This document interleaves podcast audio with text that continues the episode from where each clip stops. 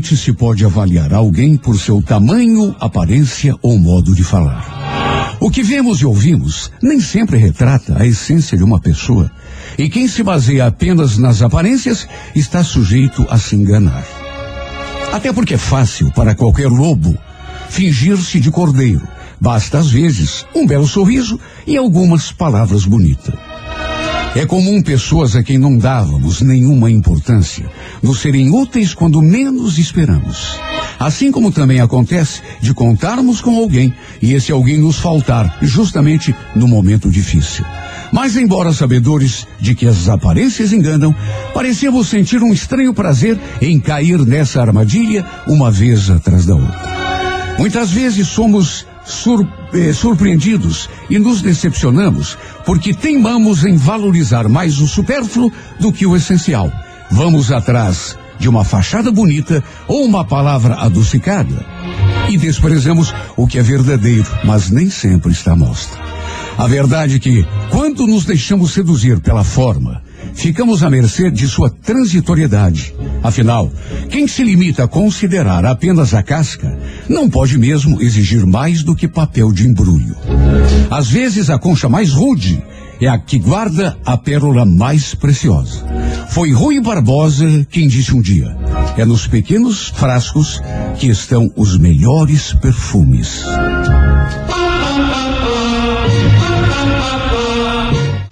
98,9. Show da manhã 98. Pois é, agora são 8 horas e 9. 8 e 9. Daqui a pouco, Rafa, se você puder dar uma ajuda no nosso WhatsApp aqui, para nós conversarmos com o Já, pessoal já, já. que está fora do ar. Já Mas colocamos. quem não está fora do ar é a pessoa que nasce no dia 25 de setembro. Hum, Pelo contrário, está querendo fazer festa. É, Porque hoje é aniversário deles. E hoje, 25 de setembro, é dia do trânsito. trânsito. É, do farmacêutico e dia da tia solteirona. Olha, É mole, rapaz. olha só, rapaz. Por alguns calendários é dia do rádio também, sabia? É, Mas é, de acordo com outros, não. É dia do rádio, dia da, da- do radialista. É, olha, dia do, do comissário de bordo, por exemplo, tem três. meu senhor do É, céu. tem três, um diferente do outro. Bom, pessoa que nasce no dia 25 de setembro preza muito sua independência e é extremamente crítica em relação às pessoas e seu comportamento, à sociedade como um todo. Costuma ser dedicada ao trabalho e geralmente vence à custa de seu esforço. Tem uma inteligência aguda e um senso prático excepcional que lhe permitem encontrar solução para os mais intrincados problemas. Tem alguma dificuldade para se abrir e expressar sentimentos, o que a faz parecer fria para aqueles que não a conhecem bem. Mas a verdade é que tem uma profunda sensibilidade e uma imensa necessidade de afeição e aprovação. É geralmente perfeccionista, mu- muito detalhista, intuitiva. Gosta de tudo a seu modo e raramente se sente satisfeita com alguma coisa feita por outra pessoa. Amarga alguns embaraços durante a vida por conta de eventuais fases de comodismo, mas pode sempre recomeçar do zero e conquistar o que deixou escapar. No amor é charmosa e discretamente sedutora, mas seus padrões são altos, de modo que não é com facilidade que se deixa conquistar. Sabe quem é que está de aniversário do mundo artístico Quem hoje? que é que é? A atriz linda, morena linda, Catherine Zeta-Jones. Ah, linda mesmo. Maravilhosa. Seu marido também. Olha que coincidência, o marido dela também. Os dois de aniversário. Meu Deus, Michael. Douglas. Michael também de aniversário. Tá. Michael Douglas fez vários filmes, né? Bem, instinto selvagem. Nossa senhora. Nossa, um dos mais maravilhosos que eu E, já vi. e- e aquele lá, como é que é aquele que ele fica furioso por um dia inteiro? Um dia de fúria. Um dia de fúria. Maravilha. Muito bom. Muito bom. O ator Will Smith também, viu? Will, Tá Will, Wilson. Smith? É, Will, Will Smith. O já falecido Christopher Reeve. Nossa. Pra quem não lembra, o super-homem do cinema, né? Antológico, maravilhoso, um dos melhores, né? É, e, e que fez aquele filme maravilhoso também, Em Algum Lugar do Passado. Ai. Além da novelista, esta vivíssima Glória Pérez. Opa! O anjo da guarda dos nascidos no dia 25 de setembro É. é Ielaiah. Ela ia. Ielaiah. ia É, protege os nascidos do dia 20 de, de setembro. Bom, para você que hoje completa mais um ano de vida, um grande abraço, parabéns e feliz aniversário.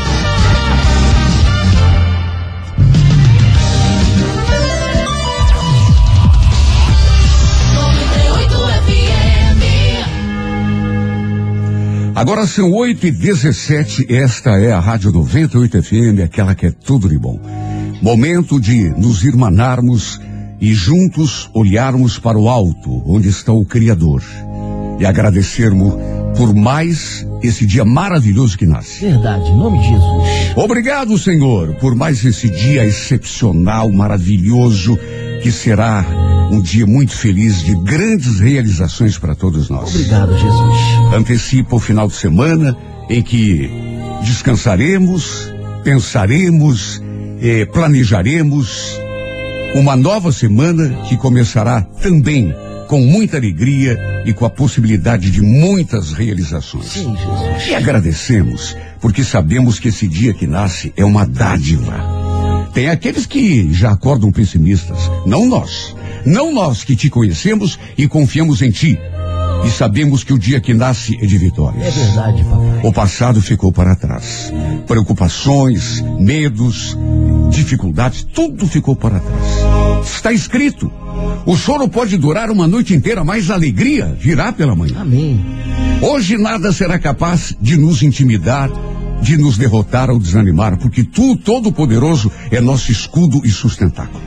O poder de nossas dificuldades e inimigos se desfaz diante da tua presença. Sim, Jesus. Vimos nesse instante, Senhor, a tua presença, em nome não apenas nosso, mas de todos aqueles que sofrem. Dos que se sentem abandonados e esquecidos, dos indefesos e injustiçados, dos que se sentem cansados e não têm mais esperança. Em tuas mãos, papai. Que todos possamos sentir o teu poder a nos erguer do chão da derrota.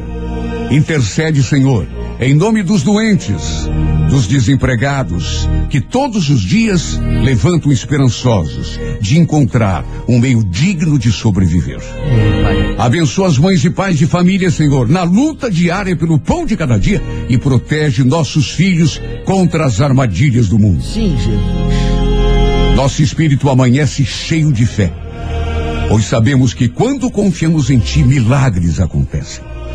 Por mais assustadoras que pareçam as dificuldades, sabemos que Tu estás a nosso lado, segurando a nossa mão. Sim. E se Tu estás conosco, quem ousará estar contra nós? Está escrito: dez mil cairão à nossa direita, mil à nossa esquerda, mas nós não seremos atingidos. É. Hoje e por toda a eternidade. O Senhor é nosso pastor e nada nos faltará. Amém. O Senhor é nosso pastor e nada nos faltará. Amém. Abençoa nossa sexta-feira, nosso final de semana, Senhor. Faz deste o melhor dia da nossa vida, o marco da nossa vitória. 98 FM, rádio que é tudo de bom. Daqui a pouquinho tem a música da minha vida. Renato Gaúcho. Tudo de bom. 98. Alô Curitiba, alô Curitiba, de norte a sul. Alô Curitiba, Renato Gaúcho no ar. Começa agora maior emoção no rádio. 98 FM apresenta A Música da Minha Vida com Renato Gaúcho. Quando eu estou aqui, eu vivo esse momento lindo.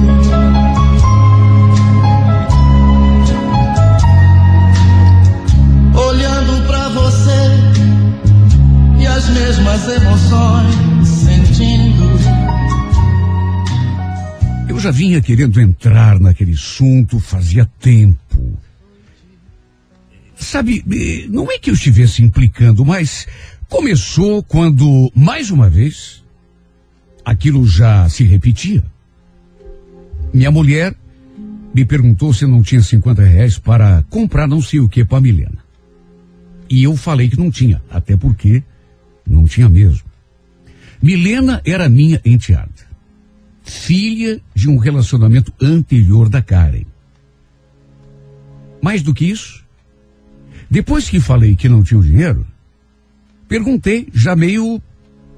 Escuta, Karen, Você não acha que tá mais do que na hora de você, de repente, conversar com o pai dessa menina? Puxa vida, o Altair tem obrigação de ajudar com as despesas dela, é, afinal de contas, ele é o pai, né? De que jeito, Cristiano? O Altair tá morando de favor na casa do irmão dele, você sabe. Não tá trabalhando, coitado. Lá de vez em quando consegue um bico. Sim, mas, puxa vida, né?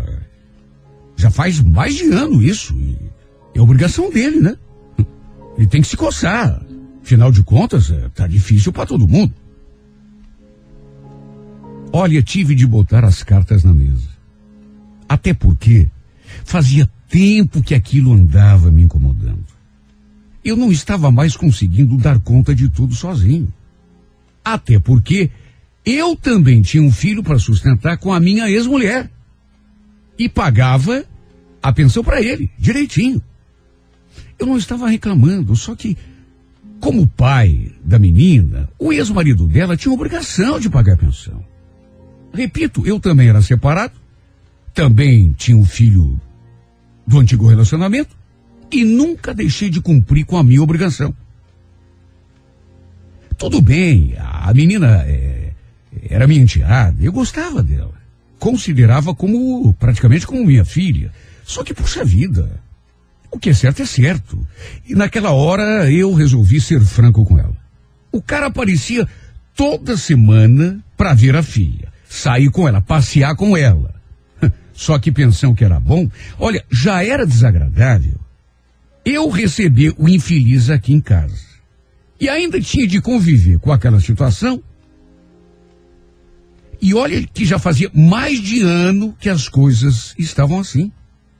Eu pagava todas as despesas da minha enteada. Roupa, comida, escola. E vamos convir. Não era minha obrigação. Sabe, isso começou a me incomodar. Principalmente porque, para Karen, a situação parecia estar confortável. Ela não parecia incomodada. Ela ainda defendia o traste.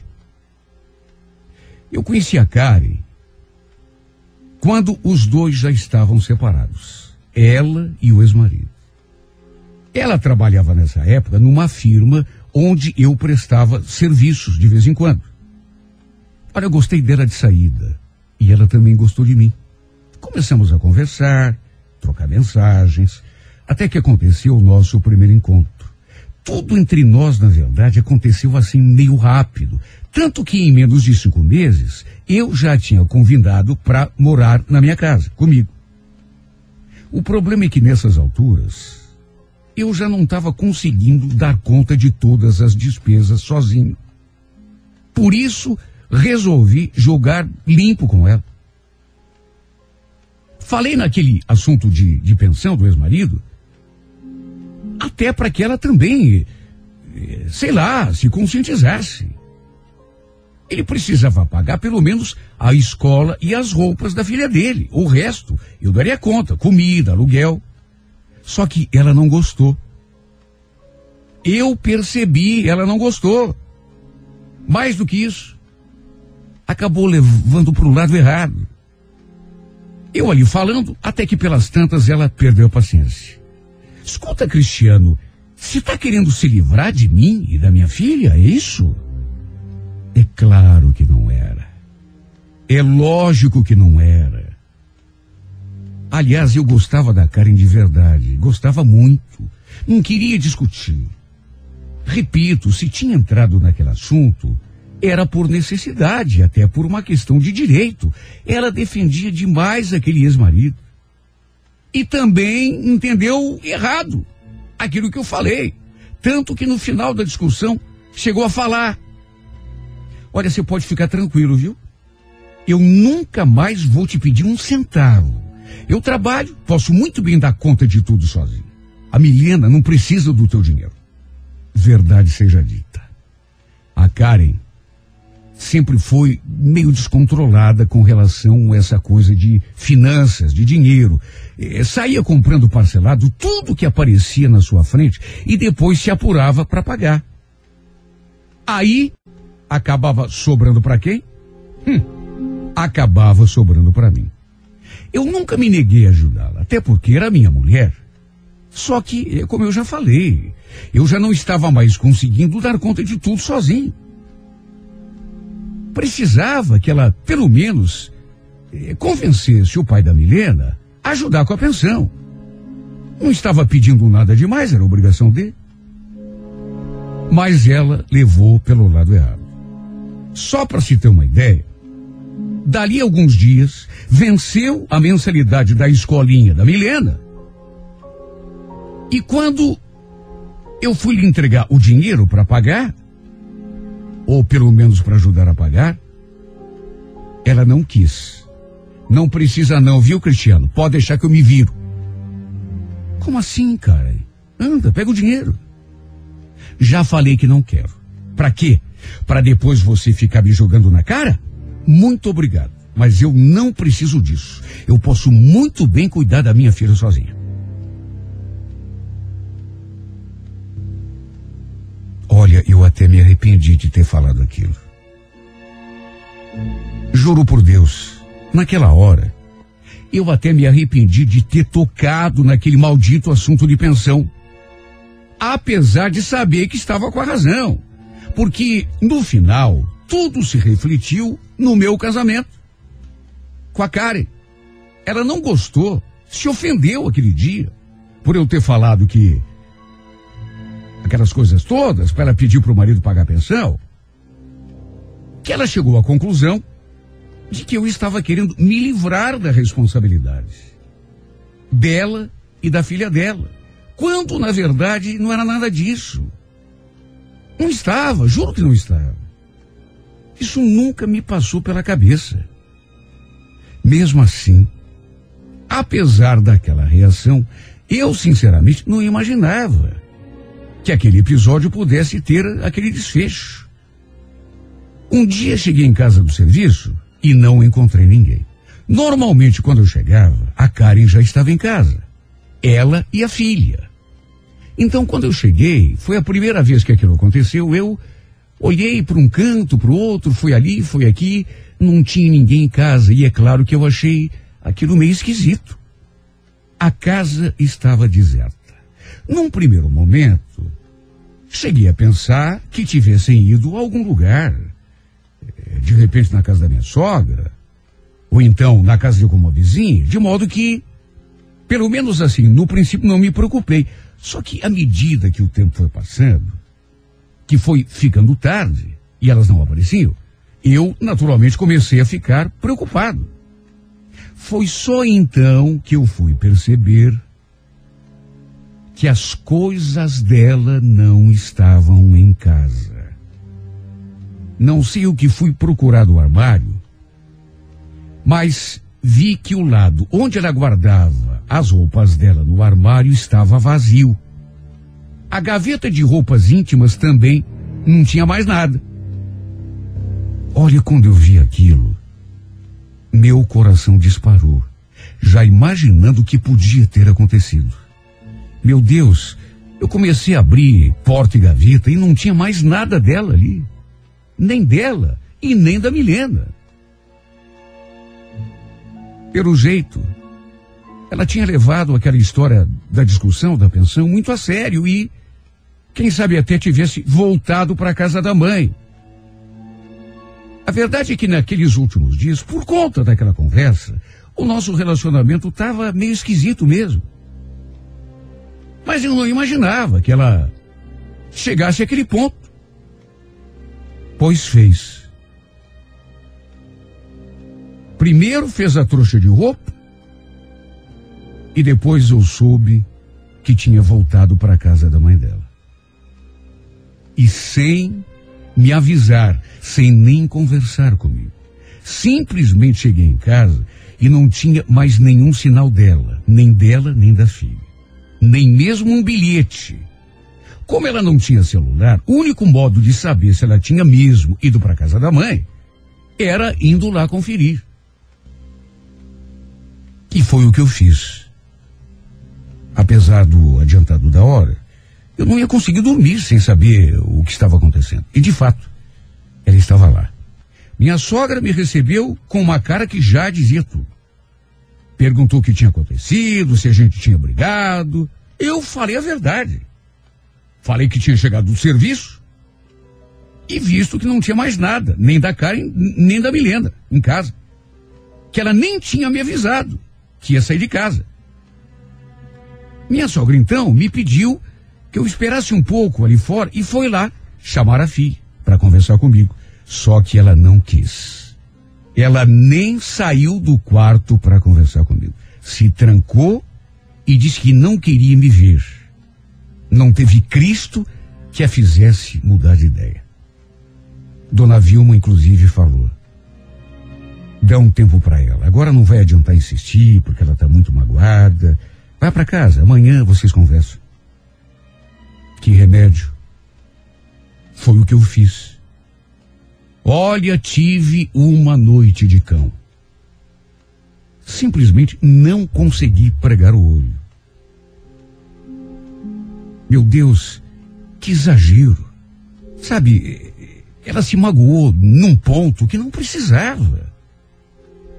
No dia seguinte, acabei indo até a firma onde ela trabalhava para a gente conversar. Só que aí fiquei sabendo que ela não tinha ido trabalhar, tinha faltado. Pelo menos foi o que me disseram. Porque eu fiquei com a impressão de que estavam mentindo para mim. Que de repente ela tinha pedido para me dizerem que ela não estava, que não tinha ido, quando na verdade talvez estivesse sim. Sem outro remédio, à noite voltei lá na casa da mãe dela, da minha sogra. Só que mais uma vez ela não quis conversar comigo. Se recusou a sair do quarto. E olha que eu fiquei um tempão ali na sala esperando. Falei que não ia sair de lá enquanto ela não fosse conversar comigo. Só que depois eu vi que era tempo perdido, que estava fazendo papel de idiota. Foi só no final de semana que a gente conversou. E olha, essa mulher me tratou de um jeito, sabe, tão frio. Perguntei o que tinha acontecido, por que, que ela tinha tomado a, aquela atitude. Só que em vez de responder, ela ficou em silêncio. Claro que só podia ter sido por conta daquela conversa de pensão. Até porque realmente o nosso relacionamento desandou desde que eu toquei naquele maldito assunto. Como ela não falava nada, eu pedi para a gente esquecer aquilo. Pedi que ela fosse lá no quarto, eh, arrumar as coisas dela e da Milena e voltasse para nossa casa comigo. Só que aí ela finalmente me encarou e falou: Voltar com você, mas quem disse para você que eu quero? Se foi por isso que você veio conversar comigo, pode dar meia volta. Mas, Karen, por que, que você está agindo assim? Poxa, parece criança. Anda, vai lá, busca as tuas roupas, pega a menina. Já falei que não quero. Esquece, acabou. Olha, eu juro que não entendi aquela frieza. Porque, meu Deus do céu, não era para tanto. Não dava para acreditar que ele estivesse terminando tudo só por causa daquela coisa de pensão. Eu mesmo tinha pedido para esquecer aquilo. Eu mesmo pedi que ela botasse uma pedra em cima. Só que não teve jeito. Ela praticamente me enxotou ali da casa da mãe dela.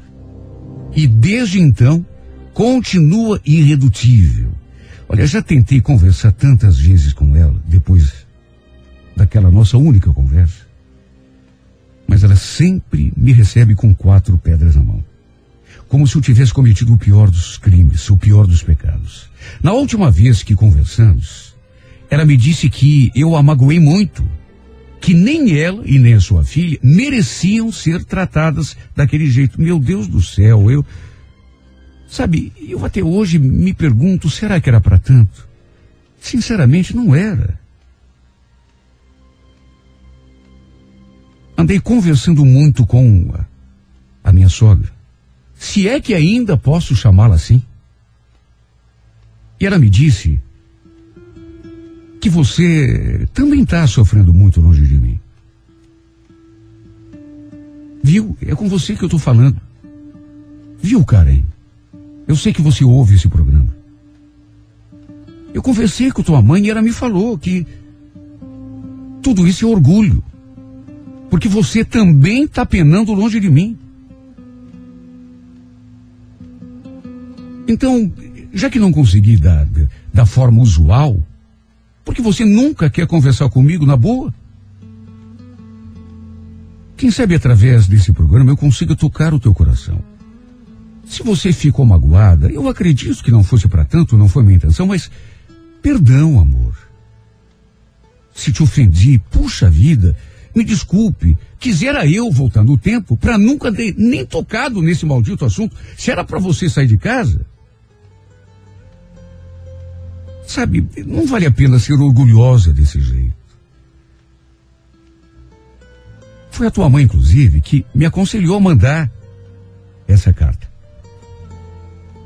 E eu tenho tanta coisa para te falar. Coisas que até já tentei falar pessoalmente, mas você faz questão de dizer que não quer saber de nada. Que nada que venha de mim te interessa mais. Mas eu sei que você também está sentindo saudade, porque você gosta de mim. E é por isso que estou fazendo essa última tentativa. Por que você não pensa melhor e, pelo menos um pouco, deixe esse orgulho para lá? Vamos esquecer essa coisa de pensão, daquela conversa que, se eu pudesse, apagaria da tua memória. Sabe, vamos parar de brigar. Puxa vida, eu, eu te amo tanto e sei que você também me ama. Sabe, não tem razão de ser, fincar pé, não dar o braço a torcer por orgulho, não vale ainda sou teu marido. E ainda te amo. Olha, se você parar para pensar, a gente brigou e se afastou por um motivo bobo. Por isso eu te peço, por que você não pensa melhor e, volta para nossa casa? Minha vida tá tão vazia, tão sem sentido sem você aqui. A não ser que você realmente não me queira mais. Não sinta mais nada por mim. Acho que não vale a pena fazer uma tentativa. Da minha parte, é tudo o que eu mais quero. Amo você de verdade, do fundo do meu coração. E só o que eu queria era passar uma borracha em cima dessas brigas, dessas discussões tolas e recomeçar do zero. Só te peço um pouquinho menos de orgulho. Pensa bem. Puxa vida, vai colocar o orgulho na frente do amor? Você sabe que o nosso amor prometia tanto. A gente foi tão feliz. Tudo bem que a gente discutiu uma outra vez, mas quem é que não discute? Qual é o casal que não discute? Agora, na maior parte do tempo, e você sabe disso, a gente foi feliz. É uma pena que tudo tenha chegado nesse ponto. E repito, por um motivo tolo. Ninguém traiu ninguém, ninguém eh, mentiu para ninguém, nem ofendeu ninguém. Quer dizer, você se ofendeu, mas Puxa vida, reflita, não era para tanto. Por isso não dá para entender como duas pessoas que se gostam é, podem se afastar dessa forma por um motivo que convenhamos. Não, não, não tem tamanho para isso. É por isso que, através dessa carta, faço aquilo que já fiz pessoalmente, ou pelo menos tentei. Te peço para pensar melhor. E repito, se você não gosta mais de mim, se você de repente não sente saudade, não sente. Apague tudo que eu falei. Mas eu sei que você gosta, Karen. Eu sei que você continua me amando. Talvez esteja magoada, ofendida. E mesmo que eu não entenda por que isso tomou essa dimensão, eu prometo, assumo toda a responsabilidade e prometo que vou ter mais cuidado, contanto que você volte para cá, porque a coisa mais importante disso tudo, sabe o que é? Não é a nossa briga, não é nossa discussão, não é o orgulho, não é pensão, nem a pensão. Sabe o que, que é? O nosso amor. Eu continuo te amando. E você me ama? Responda, Karen. Você me ama?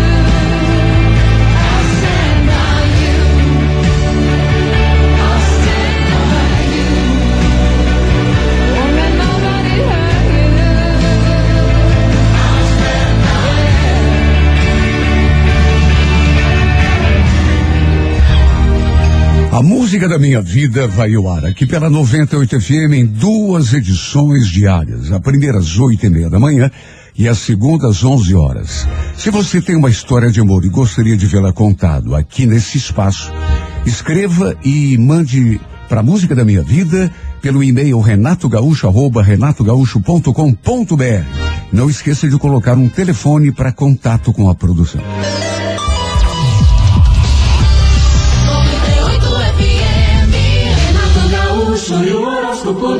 Alô, você do signo de Áries. Ariano, Ariano, não tenha medo das mudanças se necessário for, né? Claro que aquilo que está certo, é, que está dando resultado, deve ser preservado. Mas se você está sentindo que há coisas na tua vida que parecem meio empacadas, te prendendo talvez a situações insatisfatórias, eh, não se acomode, viu? Não se acomode. No amor, lembre-se, valorizar-se é a melhor forma de despertar o interesse do outro. Não faça isso assim de forma autoritária, arrogante, né? Faça com aquele velho charme que você tem. A cor é número 21, hora 5 da tarde. Touro, bom dia, Taurino, Taurino. Evite se prender a acontecimentos ou situações do passado, percebendo que tuas chances de melhorar as tuas condições de vida, no presente e no futuro, estão aí, né? Tudo é questão de dedicar-se a isso. No romance, saiba reconhecer quando convém entrar de cabeça e quando convém não se envolver em demasia. Corecaque, número 28, hora 10 e meia da manhã. Gêmeos, bom dia. Geminiana, Geminiano. Cuidado com a estabilidade, viu? Ficar pulando de galho em galho não te permite criar a base necessária para desenvolver tuas ideias e concretizar teus sonhos de vida. No amor, tenha em mente que sem confiança de parte a parte, não há relacionamento que resista. Cor Vermelha, número 07, hora favorável, 8 da noite. Alô, câncer, bom dia. Olha, câncer, a ligação afetiva que tem com as pessoas é sempre fundamental para o teu desenvolvimento e bem-estar. Tome o cuidado, entanto, de não permitir que esse vínculo se transforme em dependência. Quando você não consegue tomar uma iniciativa sem o aval, sem o apoio do outro, aí é complicado. Né? No romance, não se exponha sem necessidade. Vá só até onde te convém. A Coreia Azul, número 35, hora duas da tarde.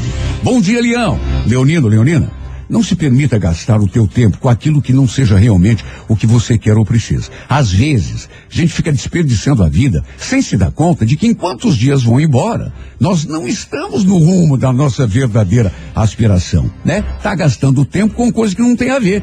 No romance, Leão, permaneça sendo sonhador, sentimental, como é da tua natureza, mas não deixe de ser realista também. Core Verde, número 89, hora 11 da manhã. Alô, Virgem, bom dia. Elimine da tua conduta tudo que possa gerar desgaste ou prejudicar a convivência com os outros. Claro que ser tolerante não é fácil, às vezes, né? Não tem coisa mais difícil, mas é necessário. Até porque levantando padrões com todo mundo, você não encontra paz e nem solução.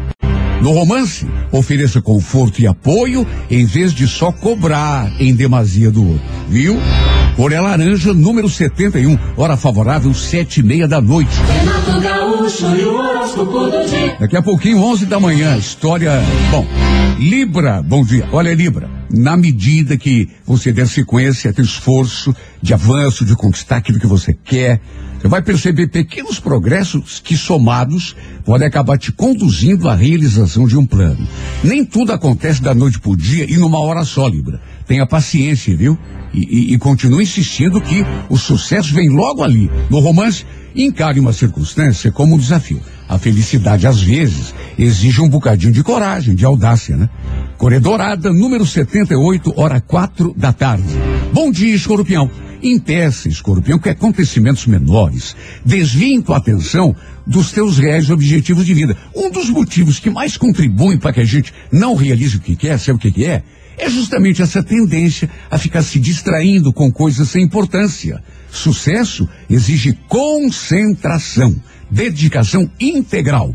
No amor escorpião, muita cautela ao tomar uma decisão. Eu tenho a certeza que está fazendo a coisa certa. A cor é prata, número de sorte, o 62, hora onze e meia da manhã. Sagitário, bom dia. Procure ser elemento de conciliação no teu meio, viu? Em vez de polemizar, de divergir abertamente dos outros, entre ganhar uma discussão e manter a harmonia, fique com a segunda opção. Gerar hostilidade nunca dá bom resultado. No amor, entenda que afeto é coisa que se conquista na boa, espontaneamente, e não por meio de imposições de qualquer natureza. Core Violeta, número 59, hora nove e meia da noite. Alô, Capricórnio, bom dia. Capricórnio, fuja das ideias fixas, sobretudo aquelas que de alguma forma realcem as suas inseguranças. As possibilidades de melhorar a posição no trabalho eh, podem começar a ficar mais claras a partir de agora, mas para serem aproveitadas vão exigir disposição e otimismo também. Tem que acreditar na tua força. No romance, Perceba o valor do teu humor para o andamento da tua relação com o outro. Ser boa companhia, transmitir alegria, às vezes é o ingrediente, o ingrediente mais importante para atrair a pessoa, sabia? É. A Corevinho, número 92, horas seis e meia da tarde. Alô, Aquário, bom dia. Aquariana, Aquariano, uma das suas maiores qualidades é a capacidade de superar momentos ruins.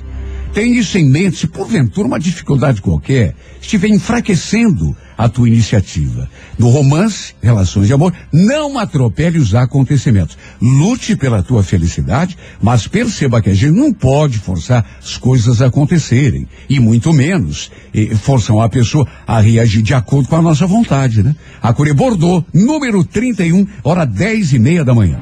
Bom dia, peixes. Olha, senhora, embora não seja conveniente se desgastar em demasia, não se dê folga. Comece a buscar os recursos de que você precisa. Agora tenha em mente que o sucesso das tuas iniciativas depende basicamente da tua postura diante dos obstáculos, né? Quando a gente meio que se acovarda, fica com medo, eh, vai tudo por lá negativo. Agora quando a gente estufa o peito e encara a dificuldade, aí o sucesso é só questão de tempo. No amor será preciso saber escolher o que te ofereça a perspectiva de felicidade e descartar aquilo que só promete incerteza e dor de cabeça. Coração Mão, número 18, hora oito e meia da noite. Sua manhã é tudo de bom com Renato Gaúcho. É tudo de bom. 98. Alô Curitiba, alô Curitiba, de norte a sul.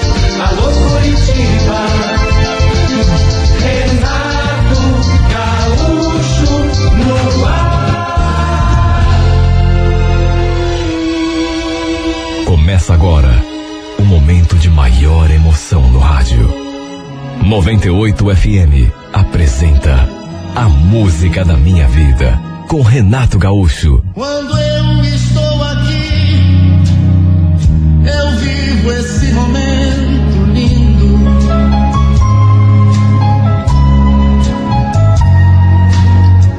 Olhando pra você e as mesmas emoções Não é que eu duvidasse, não é que eu desconfiasse que ela estava de repente mentindo para mim, tentando me fazer acreditar que eu era mesmo o pai daquele menino, só que, sabe, por conta da situação que a gente vivia, era praticamente impossível não ficar com o pé atrás. E eu digo isso porque a Joyce era casada. Já tinha um filho com o marido, até que a gente se conheceu, se apaixonou e se envolveu. Quando ela engravidou, eu naturalmente fiquei na dúvida. Embora ela tenha me garantido que o filho era mesmo meu. Marcos, o meu casamento com André tá acabado. Faz tempo que eu te falo isso. Pode ficar tranquilo, o filho é teu. Eu jamais seria capaz de te enganar, principalmente uma coisa tão séria. E de mais a mais, faz muito tempo que eu e meu marido a gente não dorme na mesma cama. Ela me jurou. Mas sabe quando fica aquela pontinha de dúvida? Nos conhecemos no trabalho. Eu me encantei por ela de saída. Aos poucos fomos nos aproximando, nos tornando mais íntimos, e mesmo sabendo que ela era casada e tinha filho, foi inevitável, a paixão acabou falando mais alto.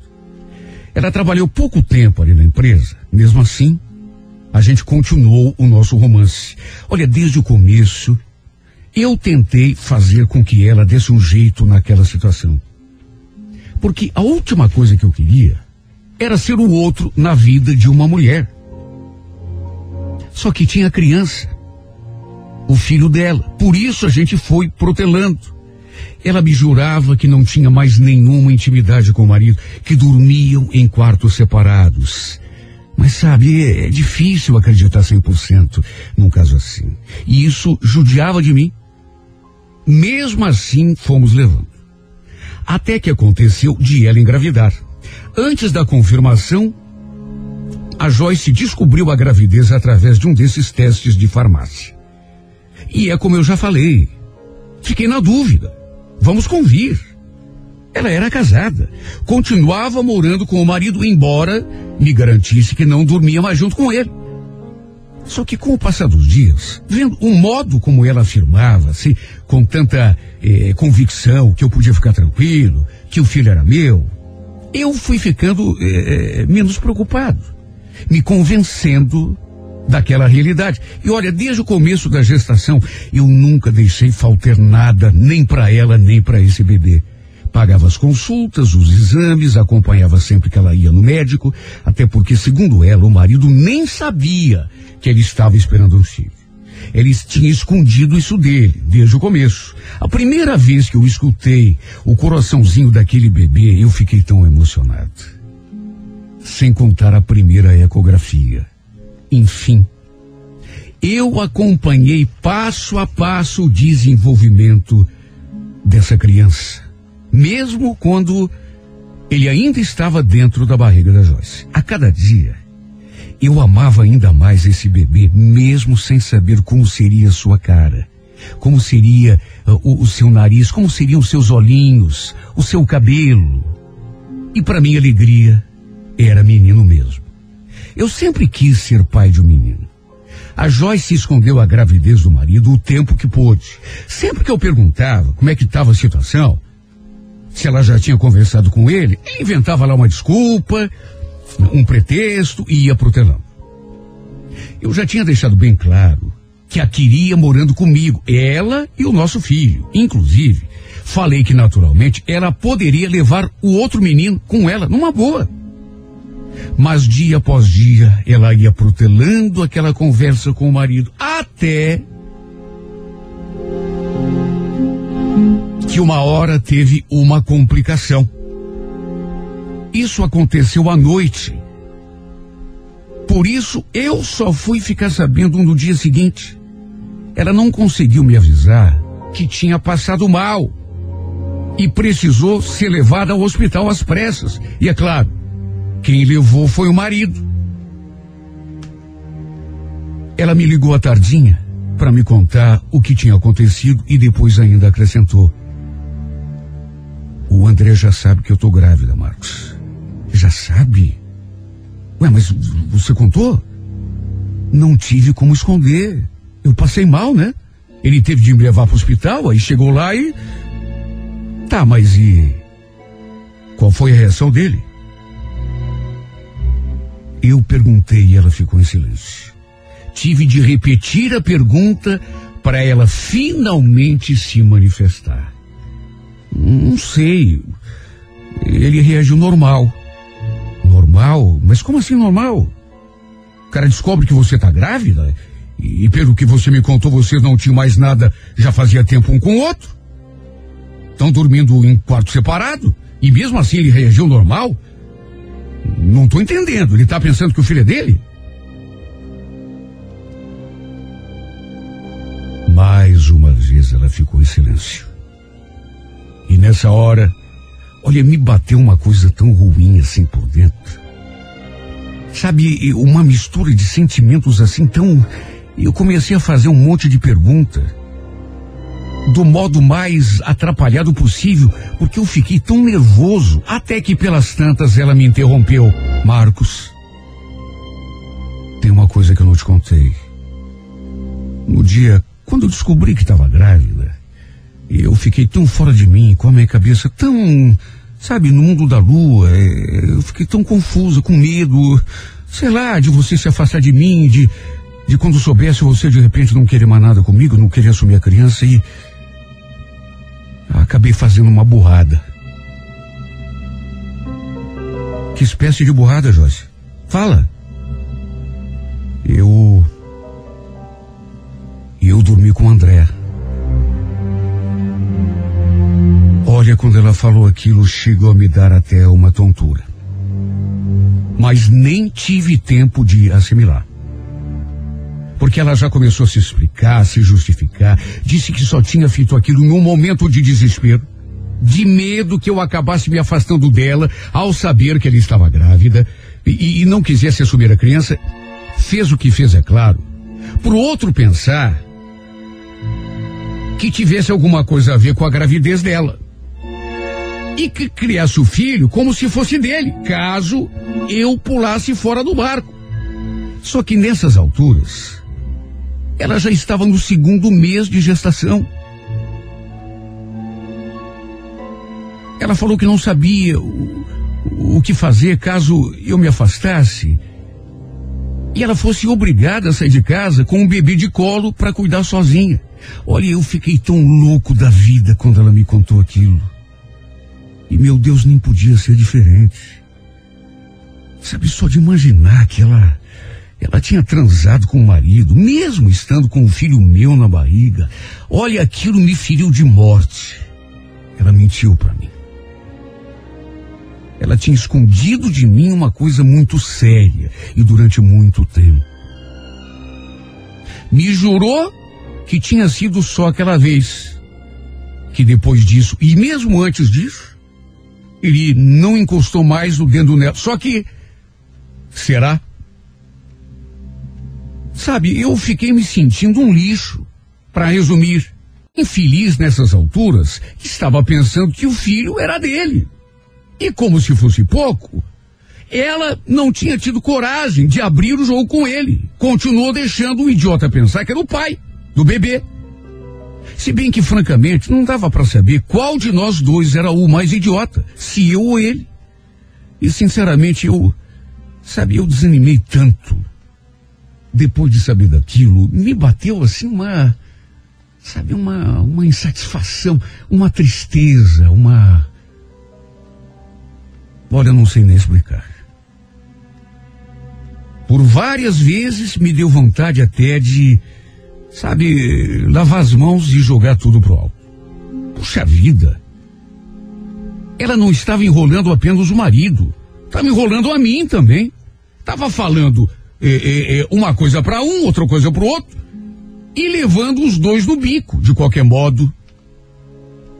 Depois ela me prometeu que ia abrir o jogo com ele. Antes da criança nascer, ela falou que ia confessar que o filho não era dele. Isso, de certa forma, me deixou um pouco mais tranquilo, só um pouco, não muito, mas sabe o que é você fazer planos? Sonhar acordado? Mesmo com aquele percalço, com aquele momento de eu não via a hora de pegar meu filho no colo. Aliás, eu não via a hora de ela sair daquela casa e vir morar comigo. Eu morava numa casinha pequena, quatro peças apenas, quarto, sala, cozinha banheiro, mas dava muito bem para nós dois. E depois, inclusive, pro bebê. Pelo menos no começo, depois eu procuraria um lugar melhor.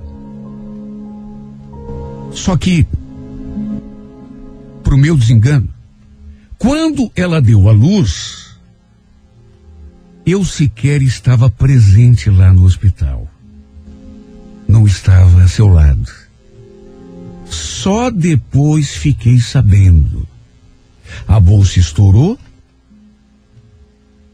Quem a levou ao hospital foi o marido. E mais uma vez ela não teve como me avisar. Imagine. Eu olhei no serviço sem saber que naquele momento, naquele exato momento, a Joyce estava dando à luz o nosso filho. Pior, que quem estava lá, com ela, ocupando o meu lugar de pai, era o marido dela. Olha só, depois que meu filho já tinha nascido, é que ela entrou em contato comigo. Imagine como eu me senti, feliz e agoniado ao mesmo tempo. Como se fosse pouco.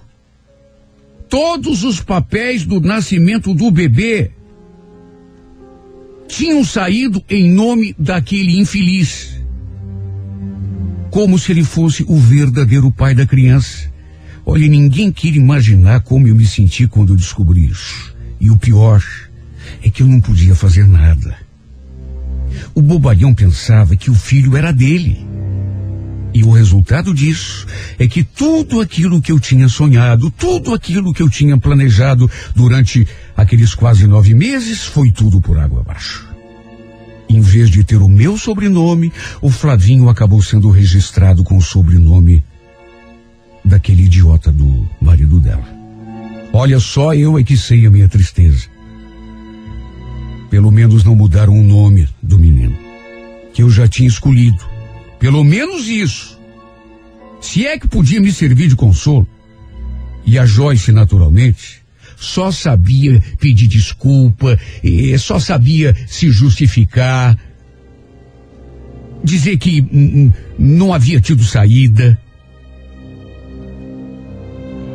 Eu acho que nunca me senti tão mal em toda a minha vida.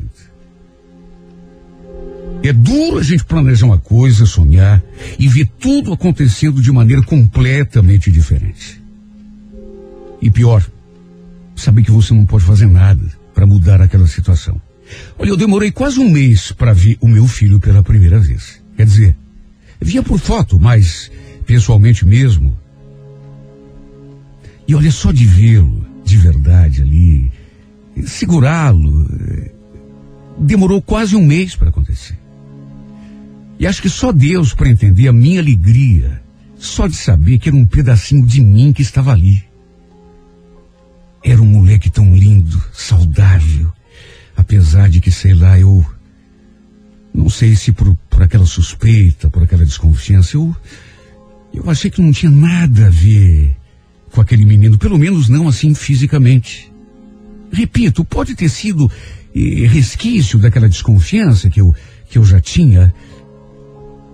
Na verdade, não se parecia nem comigo e nem com o idiota lá do marido dela, que eu já conhecia pelo menos por fotografia. Para dizer bem a verdade, ele se parecia mais com a mãe. Os olhos, os cílios, o nariz, até o queixo. Um menino bonito e que, apesar da situação, eu amei ainda mais do que já amava. Olha, até hoje eu não entendo como consegui levar aquela situação adiante, vendo meu filho sendo criado por outro homem. Um outro homem que também pensava ser o pai.